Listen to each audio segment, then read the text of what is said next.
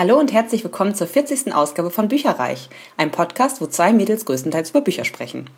Ich bin Ilana und wir haben heute eine ganz, ganz andere Episode für euch, als ihr es normalerweise gewohnt seid von uns. Nämlich sprechen heute nicht zwei Mädels über Bücher, sondern eine Autorin liest aus ihrem Buch vor.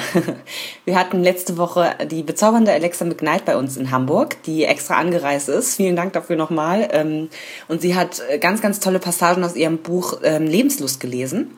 Und wir haben heute für euch einfach mal einen Teil davon. Ich finde, es macht extrem Lust, das Buch zu lesen, gibt einen wunderbaren Einblick darüber, ähm, was in diesem Buch passiert und worum es eigentlich geht. Also hört einfach mal rein. PS, es handelt sich um einen Erotikroman.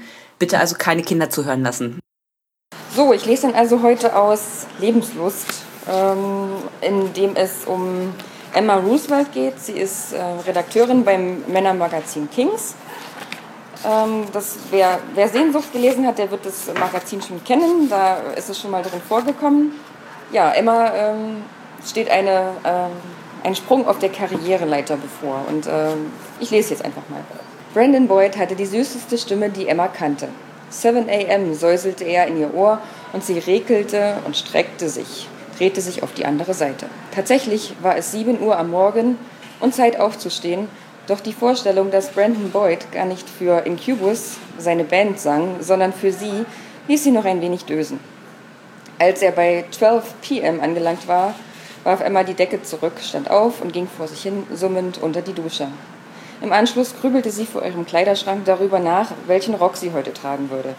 Für andere sah es vielleicht so aus, als sei es ein und derselbe, schließlich war es immer ein schwarzer Bleistiftrock, aber Emma kannte die Unterschiede und Details natürlich. Und sie wusste auch, dass sie genau 26 solcher Röcke besaß. Wann immer sie einen fand, konnte sie einfach nicht widerstehen und musste ihn kaufen. Sie entschied sich für ein Exemplar und wählte dazu ein leichtes Shirt ohne Ärmel. Es war Juni und brütend heiß in Chicago. Sie wollte nicht schon zerflossen sein, wenn sie aus der Bahn stieg. Das Shirt hatte den exakt gleichen Farbton wie Emmas Haare.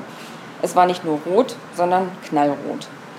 An ihre eigentliche Haarfarbe konnte Emma sich kaum erinnern. Ein Straßenköterblond war es wohl, das sie mit der leuchtenden Farbe aufpeppte, seit sie 20 war. 20, dieses Alter war schon anderthalb Jahrzehnte her und die Zeit gewesen, als sie vom Pummelchen zur Frau geworden war, ohne den Verlust ihrer Kurven. Einst hatte sie diese Kurven bedauert und verflucht, doch inzwischen waren ihr runder Hintern und die schmale Taille natürlich verpackt in einen Bleistiftrock, so etwas wie ihr Markenzeichen, zusammen mit dem leuchtend roten Haar. Mit ein paar geübten Handgriffen steckte sie es zurück, legte ein bisschen Make-up auf und wechselte in die Küche, um einen Bagel zu toasten und ihren Kaffeeautomaten dem ersten leckeren Latte Macchiato des Tages zu entlocken. Frühstück, das fand für Emma grundsätzlich zu Hause statt. Sie mochte es nicht, sich in der Redaktion schnell etwas zwischen die Zähne zu schieben und dabei auf der Tastatur herumzuklimpern. Das war sowas von unentspannt. Die beiden Bagelhälften poppten kross aus dem Toaster.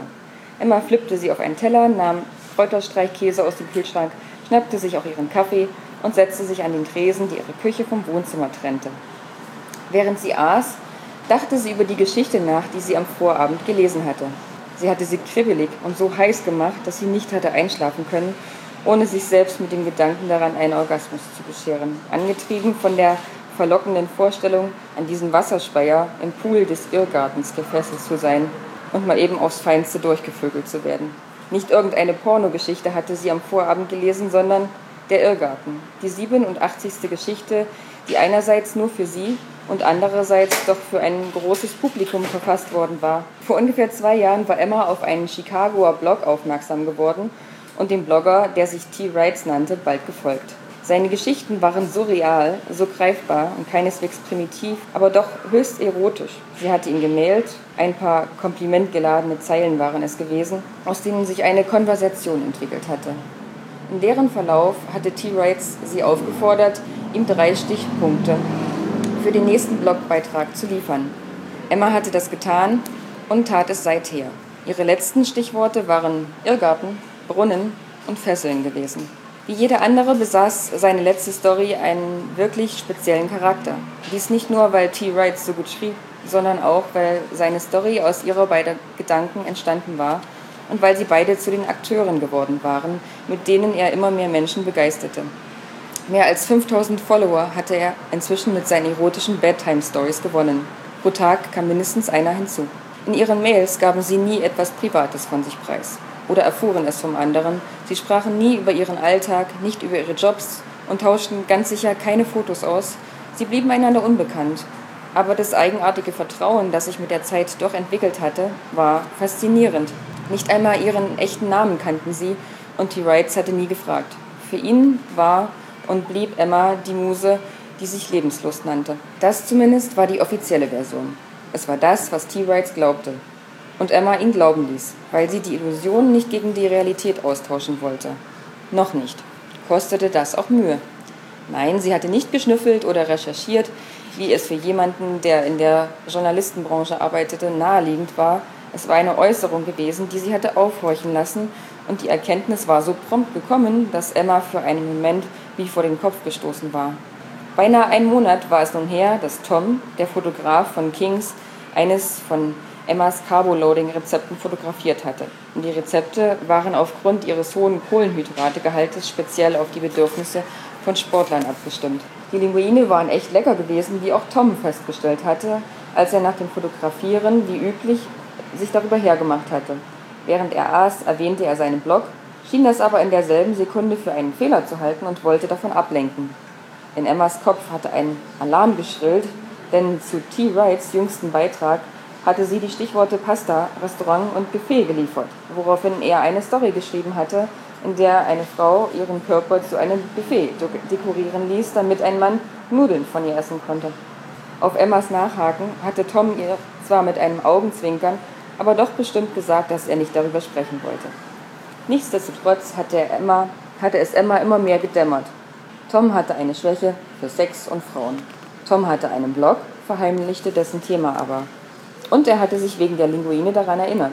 T. Wrights, das konnte nur eine Abkürzung für Tom schreibt sein. Nachdem Emmas Schock, der Tom aufgrund seiner Gaubenfreunden völlig entgangen war, abgeklungen war, musste sie an sich halten, um ihm bloß nicht um den Hals zu fallen und ihn niederzuknutschen. Der Satz Ich bin lebenslos drängte sich unermüdlich auf ihre Zunge und die Erkenntnis erfüllte sie mit so viel Freude, dass sie beinahe geheult hätte. Denn Tom war ein bisschen näher als nur Emmas Fotograf. Er war außerdem ein begnadet guter und ausdauernder Liebhaber. Bedauerlicherweise nicht nur ihre. Während sie sich mit jedem Mal ein bisschen mehr an ihn verlor, lebte er seinen Sexualtrieb in vollen Zügen aus und ahnte nicht, wie sehr es sie wurmte, nicht die einzige und einzigartige zu sein. Nun hatte sich herausgestellt, dass Tom T. Wrights war. Und für den war sie ohne Zweifel die einzige und einzigartige, wenn auch auf außergewöhnliche Weise. Emma hatte im Stillen triumphiert und sich ein bisschen ausgelacht, weil sie sich monatelang gegrämt und darauf gewartet hatte, dass Tom verstand, dass sie nicht wie alle anderen war. Sie wollte, dass er sich endlich eingestand, dass er und sie zusammengehörten und dass er alle anderen für immer von seiner Bettkante schubste. Einen Wink mit dem Zaunfall brauchte er oder auch ein Wink des Schicksals. An diesem Nachmittag jedenfalls hatte das Schicksal sehr heftig Winke-Winke gemacht und Emma war klar geworden, dass Tom schon bald begreifen würde, was T. Wrights längst wusste.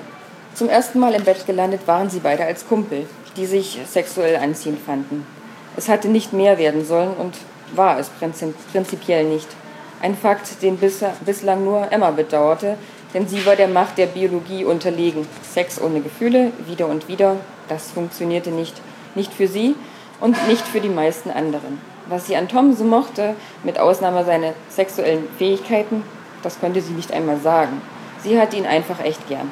Ihr Herz schlug schneller, wenn sie ihn sah, und die Schmetterlinge im Bauch, die waren ein wirklich unmissverständliches Zeichen. Ohne Zweifel, Tom war gut aussehend, verdammt gut aussehend, mit seiner hellbraunen Surferfrisur, den beinahe femininen Gesichtszügen und den von dichten Wimpern gerahmten mandelförmigen Augen hatte er eine gewisse Ähnlichkeit mit Brandon Boyd. Sah Emma Tom tief in die Augen, und das hatte sie öfter getan, in allen möglichen Stellungen, dann las sie darin allerdings eine klare Botschaft. Baby, tu dir einen Gefallen und lass uns bloß Spaß haben. Anders als Brandon Boyd säuselte ihr nicht allmorgendlich ein 7 a.m. ins Ohr, er wachte nicht einmal mit ihr auf, weil er gar nicht aus mit ihr einschlief. Das war eine der Sachen, die Emma, ändern würde. Sie wollte Tom, für sich allein. Und sie würde ihn bekommen. In der Redaktion war Emma an jedem Morgen eine der ersten. Sie lebte im Stadtteil Buena Park, der weit im Norden Chicagos lag. Auch verkehrsbedingte Verzögerungen, deren Wahrscheinlichkeit auf der längeren Strecke höher waren, galten bei Kings nicht als Entschuldigung. Hier kam man einfach nicht zu spät. Auf dem Weg durch das Großraumbüro warf sie den schon an den Schreibtischen sitzenden, kaffeetrinkenden Kollegen einen Gruß zu, sprach kurz mit einer Redakteurin aus dem Motorsportbereich und ging dann zu ihrem eigenen Arbeitsplatz. Sie fuhr den PC hoch, setzte sich und erschrak, weil Tom mit fröhlich lauten Guten Morgen praktisch aus dem Nichts heraus neben ihr auftauchte. Er hockte sich auf ihren Schreibtisch und trank aus seiner rosaroten Kaffeetasse. Dass ihn alle deshalb neckten, störte ihn nicht, im Gegenteil, er machte sich seinen eigenen Spaß daraus. Habe ich schon erwähnt, dass dir rot ausgezeichnet steht, sagte er. Emma starrte ihn an. Sein Blick machte sie grrr. Seine dreckigen Gedanken sprangen sie geradezu an und projizierten ihr die Bilder der Story ins Hirn. In ihren Gedanken zog er den Gürtel aus den Schlaufen seiner Jeans, ließ das Leder schnalzen und fesselte sie dann an den Wasserspeier eines Brunnens, um ihr die Klamotten vom Leib zu reißen, seine Hüfte zwischen ihre Beine zu schieben und sie zu verdammt, murrte sie, blinzelte und beeilte sich, ein oft hast du das erwähnt, anzufügen. Aber das war auf deine Haare bezogen. Heute meine ich dein Shirt. Außerdem mag ich, wie knapp es sitzt. Das lässt viel Raum für. Apropos Raum. Emma warf einen Blick über die Schulter auf die anderen Kollegen. Da sie und Tom häufig zusammenarbeiten, schenkte ihnen niemand Beachtung. Daran sollte sich erst einmal nichts ändern.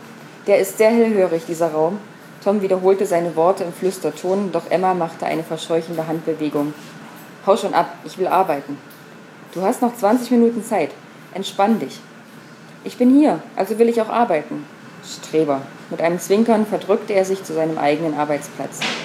Emma schnaubte. Eine Streberin war sie sicher nicht, aber es war ein wichtiger Tag, Donnerstag nämlich, der Wochentag der Redaktionssitzung bei Kings und im Unterschied zu anderen Donnerstagen, die sie relaxed anging, barg dieser Tag eine Chance, die sie nicht versemmeln wollte. Seit Emma bei Kings begonnen hatte, schrieb sie eine Kolumne über gesunde Ernährung und wählte monatlich neue Rezepte, mit denen die Leser des He-Magazins für ihr eigenes Wohl oder das ihrer Liebsten sorgen konnten. Längst war das nicht mehr wirklich interessant, sondern nur noch bequem. Sah man von den Launen des Herausgebers ab, so war es leicht verdientes Geld. Emma tat, was sie gewohnt war und worin sie so gut war wie kein anderer in der Redaktion. Für die Ewigkeit wollte sie diese Themen aber nicht bedienen und hatte sich schon einig, einige Male auf die bei Kings ausgeschriebenen Stellen beworben. Bislang hatte Leander, der Herausgeber, allerdings immer jemanden Neues eingestellt und Emma weiter die Ernährungstante sein lassen, deren Zuverlässigkeit garantiert war. Völlig überraschend war er jetzt, nach beinahe fünf Jahren, von allein auf sie zugekommen.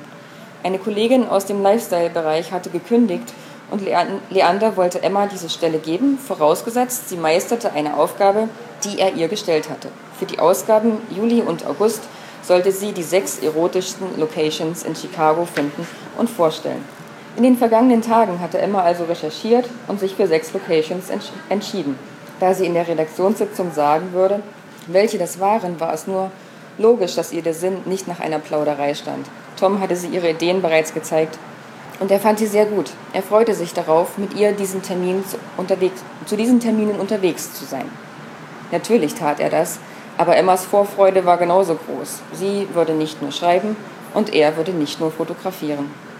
Während sie ihre Notizen sichtete, warf sie immer wieder einen Blick auf die Uhr. Aus reiner Gewohnheit fanden sich alle Redakteure fünf Minuten vor neun an ihren Schreibtischen ein und begannen zu arbeiten. Es war nicht auszuschließen, dass Leander pünktlich um eine Minute vor neun eintraf und dann wollte man sich nicht gleich ein paar harsche Worte einfangen. Aber an diesem Tag ließ er sich Zeit. Erst um Viertel nach neun trudelten er und Muriel Emmas Freundin und die Lebensgefährtin des Herausgebers in der Redaktion ein. Wie ein eisiger Wind wehte Leander an den Schreibtischen vorbei, grummelte auf jeden Meter ein Hey statt eines Guten Morgen und ließ seine Sekretärin mit einer Geste wissen, dass er sie in seinem Büro, das alle den Glaskasten nannten, sprechen wollte. Einen solchen Auftritt hatte es seit längerem nicht gegeben und Emma befürchtete, dass Leander jeden ihrer Vorschläge abschmettern würde. Sie sah zu Muriel hinüber, die schien nicht besser gelaunt, fuhr sich immer wieder genervt durch die dunklen Locken und mied ihren Blick. Es hatte offenbar gescheppert zwischen den beiden. Nach einiger Zeit, in der alles Friede, Freude, Eierkuchen gewesen war, hätten sie sich keinen besseren Tag aussuchen können. Emma konzentrierte sich auf ihre Notizen und war froh, als es endlich soweit war. Sie wollte es nur noch hinter sich bringen. Leander sprach zuerst alle anderen Redakteure auf ihre aktuelle Arbeit an und wandte sich zum Schluss an Emma. Von Muriel, die für den Fall, dass alles nach Wunsch verlief, ihre direkte Kollegin sein würde, hörte sie ein leises Schnapp dir den Auftrag, deine Ideen sind super. Emma atmete durch und präsentierte ihre Locations. Den ersten Termin plante sie im Live-Act, einem Fotostudio, das Paare während des Aktes stilvoll fotografierte. Zum zweiten wäre das Euphoria an der Reihe, bei dem es sich um ein ganz besonderes SM-Apartment handelte. Als nächstes würde sie das Aquarium vorstellen, eine Art Bordell, das speziell auf die Wünsche von Frauen ausgerichtet war und in dem sie selbst schon gewesen war. Der vierte Termin würde im Fucking Drama stattfinden, einem Theater, das klassische Bühnenstücke um Sex bereicherte. Die vorletzte Location war das Sin City, ein Swingerclub. Zuletzt wollte sie das Sex Come True besuchen, eine Agentur, die Sexträume wahr werden ließ, indem sie die Möglichkeit bot, sie nachzuspielen. Emma spürte, dass ihre Ohren vor Aufregung rot geworden waren. Sie schob ihre Notizen zusammen und sah auf. Ein paar Sekunden lang betrachtete Leander sie mit regloser Miene und schwang dabei in seinem Stuhl hin und her.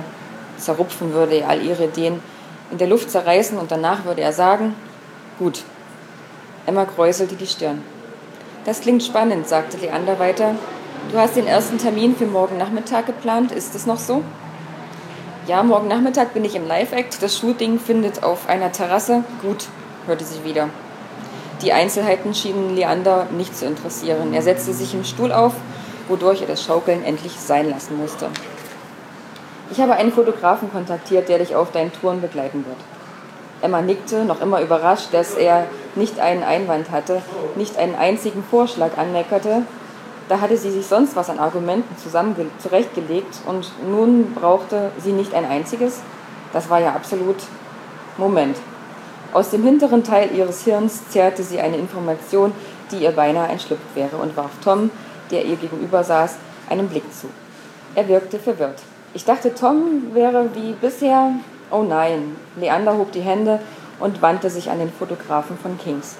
Das ist absolut nichts gegen dich, Tom, aber ich denke, diese Fotos sind eine Herausforderung, für die wir einen Spezialisten auf dem Gebiet der erotischen Fotografie benötigen.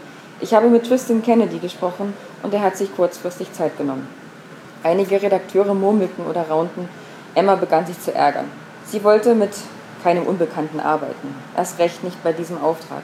Sie wollte sich auf das Wesentliche konzentrieren und sich nicht auch noch an irgendeinen Menschen gewöhnen müssen. Und sie hatte sich verdammt nochmal gefreut, mit Tom unterwegs zu sein. Das konnte sie bloß nicht als Argument anbringen. Tom und ich sind ein echt gutes Team, warf sie ein. Wir sind eingespielt, arbeiten perfekt miteinander. Und er hat Porträts. Du hast schon einmal von Tristan Kennedy gehört, unterbrach Leander sie abrupt genervt. Das hatte Emma verdammt nochmal nicht. Und ausschlaggebend war für sie nicht, dass sie es mit einem offenbar besonderen Namen der Branche zu tun hatte. Für Kings hingegen schien es eine Rolle zu spielen.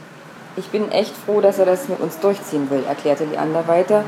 Sein Ton hatte mehr Schärfe gewonnen. Wenn du meinst, dass er eine Nummer zu groß für dich ist, dann macht das jemand anders, der mit ihm klarkommt. Eine Nummer zu groß für sie? Emmas Ärger schlug in Empörung um. Es ging vorrangig darum, dass sie aus heiterem Himmel mit Fakten konfrontiert wurde. Mit dem neuen Auftrag hatte Leander sie ins kalte Wasser geworfen und von ihr innerhalb kürzester Zeit Vorschläge gefordert. Damit, dass er ihr eine Minute vor dem Start einen Fremden als Partner zur Seite stellte, übertrieb er irgendwie. Emma biss die Zähne aufeinander. Aber wenn Tristan Kennedy der Fotograf dieses Auftrags war, dann war das ebenso. Ich glaube nicht, dass irgendwer eine Nummer zu groß für mich ist, antwortete sie. Leander nickte und stand auf. Er wird morgen Nachmittag hierher kommen und dann könnt ihr im Live-Act durchstarten. Soweit erstmal der, der erste Teil, die erste Passage. So, dann springen wir gerade eben mal zum nächsten Morgen. 7 a.m. säuselte Brandon Boyd in Emmas Ohr. Sie streckte sich, gähnte und blinzelte ins Sonnenlicht, das außergewöhnlich hell war für 7 Uhr morgens. Mit einem Ruck setzte sie sich im Bett auf und checkte die Uhrzeit auf ihrem Mobiltelefon. Verdammte 10 a.m. war es bereits. Emma fluchte und sprang aus dem Bett. An einem an, an nicht einem Tag bei Kings war sie seither zu spät gekommen. Mit einem Chef wie Leander verschlief man einfach nicht. Das war ein No-Go. Das war eine Katastrophe. Sie war schon im Bad und halb unter der Dusche, da klingelte ihr Telefon. Es war eine Nummer aus der Redaktion, Muriels Apparat. Muriel redete los, kaum dass Emma das Gespräch angenommen hatte. Ich habe ihn daran erinnert, dass du einen Arzttermin hast. Das muss er vergessen haben. Oh, danke, ich hab's verpennt. Ich kann's nicht fassen. In einer Stunde bin ich da. Emma legte auf und sprintete wieder ins Bad. Während sie duschte, hörte sie Wortfetzen der Jokes, die der Moderator im Radio riss. Als sie aus der Dusche trat, verstand sie, was ein aktuelles Thema war. Es war Freitag, der 13. Juni. Und der Typ kramte die absurdesten Freitag der 13. Geschichten aus seinem Repertoire. Emma war nicht abergläubisch, aber bei dem Tagestart wollte sie lieber nichts weiter davon hören und schaltete das Radio aus. Eine knappe Stunde später hetzte sie von der Bahn, die man in Chicago nur L für Elevated nannte, zu dem Hochhaus im Loop, dem Business District, Business District der Metropole, in dessen siebter Etage Kings zu Hause war. Sie sah kaum nach links und rechts, passierte die letzte Straße und schließlich die Einfahrt zur Tiefgarage. Der Haupteingang lag hinter der nächsten Ecke. Nur noch ein paar Minuten und dann säße sie an ihrem Platz. In Gedanken legte sie sich die Worte für Leander zurecht, da quietschte es. Sehr laut und sehr nahe. Emma fuhr herum und machte einen Satz zurück, als sich ein Motorrad direkt vor ihr zur Seite drehte. Es hätte nicht viel gefehlt und sie wäre über den Haufen gefahren worden. Sie stolperte weiter rückwärts, fing sich jedoch und fluchte zum zweiten Mal an diesem Morgen. Hast du eine Macke? schrie sie und hörte ihre eigene Stimme wie durch einen Filter gedämpft vom Adrenalin, das in ihrer Blutbahn wummerte. Der Fahrer der schwarzen Rennmaschine trug eine ebenfalls schwarze Lederkombi und einen Helm. Sein, Mot sein Motorrad aus der Schräglage hochziehend, was offenbar einige Kraft kostete, wandte er den Kopf und fixierte Emma durch das dunkle Visier. Halt die Klappe, blöde Kuh. Beinahe wärst du platt gewesen wie eine Flunder, verdammt. Blöde Kuh? Blöde Kuh? Emma war außer sich. Ich zeig dir eine blöde Kuh. Sie ging zu ihm hin, holte mit der Handtasche aus und ließ sie gegen seinen Helm klatschen. Wo hast du deinen Führerschein gemacht? Am Südpol oder wo? Das hier ist eine Einfahrt, brüllte er nun auch. Eine Straße also. Und jetzt bewegt deinen Arsch zur Seite, bevor ich mir anders überlege. Wie um seine Drohung wahrzumachen, startete er das Motorrad und drehte den Motor hoch. Emma erschrak zwar, doch sie ging absichtlich langsam weiter. Als die Maschine mit einem Kreischen in die Tiefgarage einfuhr, schickte sie dem Typen eine letzte stille Beleidigung hinterher und versuchte dann den Schreck abzuschütteln. In der Lobby des Geschäftshauses rief sie den nächsten Fahrstuhl und wartete. Die Türen öffneten sich. Emma wollte einsteigen und erstarrte. Der Motorradfahrer lehnte an der Rückwand, hielt seinen Helm unter dem Arm und musterte sie. Beim Anblick seines Gesichtes rann ein Schauder, ein echtes Gruseln von ihrem Nacken bis zu ihren Fußsohlen. Sie war nicht voreingenommen gegenüber Leuten, die besonderen Körperschmuck trugen, fand das zumeist sogar interessant, doch er war geradezu entstellt. Dass, dass sie verunsichert war, mochte sie allerdings nicht zeigen, also betrat sie den Fahrstuhl. Sie wollte die Taste für die siebte Etage drücken, doch das Kings-Logo hinter dem Kunststoff, die schiefe Krone über dem Schriftzug, leuchtete bereits. Was auch immer das zu bedeuten hatte. Emma konnte für den Moment nicht darüber nachdenken und sah auf der scheinbar ewig langen Fahrt immer wieder verstohlen zu dem Typen hin. Kleine, breite Kreolen aus Silber klammerten mehrere lange Narben, die sich über seine Wange zogen. Zwei größere Klemmen saßen unterhalb der Stirn auf dem Nasenbein, damit noch nicht genug, da waren noch die Tätowierungen. Schwarze, dürre Äste ragten von seinem Hals und sein Gesicht wuchsen auf sein Kinn und die Wangen bis hinauf zu den Schläfen. Sein Mund war schroff und für den Moment in zusätzlicher Verachtung für sie verzogen. Seine Augen waren dunkel, beinahe schwarz und schmal. Einen irritierenden Kontrast dazu und zu allem anderen lieferten seine blonden Haare, die um sein Gesicht fielen. Endlich ertönte der Signalton für das erreichte Stockwerk und die Türen öffneten sich. Emma preschte aus dem Fahrstuhl, eilte an der Rezeption vorbei und warf den beiden hinter den Tresen sitzenden Kollegen nur einen knappen Gruß zu. Die Redaktion war vom üblichen Lärm erfüllt. Es wurde telefoniert und diskutiert und nur wenige sahen auf, als Emma vorbeisportete. Sie wollte auf ihren Stuhl plumpsen, da kam Leander aus dem Glaskasten. Bei seinem Blick setzte sie sich gar nicht aus, sondern straffte die Schultern. Wird Zeit, dass du auftauchst. Hättest du deinen Termin nicht auf einen günstigeren Tag legen können, knurrte er und war schon halb vorbei. Ins Besprechungszimmer, hörte Emma ihn sagen und folgte ihm mit einem überaus miesen Gefühl und absolut keine Ahnung, warum zur Hölle er sie ins Besprechungszimmer orderte, wo alle anderen Redakteure an ihren Plätzen blieben. Über die Schulter warf sie Muriel einen fragenden Blick zu und bekam eine beschwichtigende Geste zur Antwort. Leander öffnete die Tür und forderte sie auf, einzutreten. Emma machte einer Kollegin Platz, die Kaffee und Snacks gebracht hatte, und nun mit leerem Tablett nach draußen wollte, dies, wie ihr Gesicht verriet, so schnell wie möglich. Sobald sie aus dem Sichtfeld war, fiel Emmas Blick auf den Motorradfahrer. Er legte seinen Helm auf, dem, auf einem Tisch ab und öffnete den Reißverschluss seiner Jacke. Auch darunter trug er schwarz. Dann wandte er den Kopf. Für die Braue, die er hochzog, hätte Emma ihre Schimpftirade am liebsten fortgesetzt, ungeachtet seiner furchterregenden Miene und der Ahnung, die sie beschlich. Leanders Stimme drang in das Wirrwarr ihrer Gedanken. Emma Roosevelt, Tristan Kennedy. Halbwegs amüsiert fügte er hinzu, mit euren Präsidentennamen habt ihr schon einmal eine Gemeinsamkeit. Ist doch toll. Haha, grummelte Emma im Stillen und sah, dass auch ihr zukünftiger Partner die Lippen zusammenkniff. Eine gute Kinderstube zeigend hielt er die Klappe, wenn nichts Gutes zu sagen gab, und streckte ihr die Hand hin. Um sie zu schütteln, kam ihm Emma so nahe, dass sie den Kopf heben und zu ihm aufschauen musste. Er war sogar noch größer als Leander. Ohne Zweifel stand er ihm auch in puncto Liebenswürdigkeit in absolut nichts nach, wie sein fester Händedruck verriet. Emma drückte ebenso fest zurück. Es war kein Wunder, dass Leander ihn kannte und ausgesucht hatte. Die beiden waren glatte Sympathieteufel. Was für eine Freude. Hey, murmelte Tristan Kennedy, statt des obligatorischen, nett sie kennenzulernen. Das Sie wäre unangebracht gewesen, schließlich hatten sie sich das Du Minuten zuvor an den Kopf geschleudert. Hey, gab Emma zurück, befreite ihre Hand und entkrampfte sie hinter ihrem Rücken. Sie folgte Leander, als der sich setzte. Tristan Kennedy nahm ihr gegenüber Platz und musterte sie nun ganz offen. Und wenn schon, brummelte Emma in sich hinein und starrte zurück. An seine Visage musste sie sich wohl gewöhnen und konnte damit auch gleich anfangen. Dachte sie jedoch an ihren ersten Termin am Nachmittag, dann wurde ihr schlecht. Ich war so weit, Tristan deine Notizen zu den einzelnen Locations zu mailen, sagte Leander. Natürlich, entgegnete Emma, versucht locker, ohne den Kerl aus den Augen zu lassen. Ein bisschen Vorbereitung brauchte er ja sicherlich. Sein Mund verzog sich zu einem zynischen Grinsen, in etwa besagte es, dass er auch gut ohne Vorbereitung auskam. Bei der Gelegenheit hielt ich es für angebracht, dass ihr euch beide vor eurem ersten Termin kennenlernt. Leander faltete seine Hände wie zum Gebet auf dem Tisch. Hier sind wir nun also. Zwar ließ Emma die Hände relaxed, doch sie schickte ein Stoßgebet gen Himmel. Ja, da waren sie nun. Mit Spannung blieb zu erwarten, wohin sie geraten würden. Informationen zu allen Büchern, über die wir heute gesprochen haben, findet ihr auf unserer Website www.bücherreich.net mit UE bitte. Ihr könnt dort oder auf Facebook unter www.facebook.de slash podcastbücherreich in einem Wort durch und auch mit UE mit uns in Kontakt treten. Unsere E-Mail-Adresse lautet bücherreich at gmail.com, wieder mit UE. Und wenn ihr diesen Podcast über iTunes abonniert habt, würden wir uns riesig freuen, wenn ihr uns eine 5-Sterne-Bewertung hinterlasst. Dies ist ein privater Buchpodcast, in dem wir nur unsere eigene private Meinung wiedergeben. Wenn uns ein Buch oder Hörbuch kostenlos zur Verfügung gestellt wird, kennzeichnen wir es entsprechend auf unserer Website.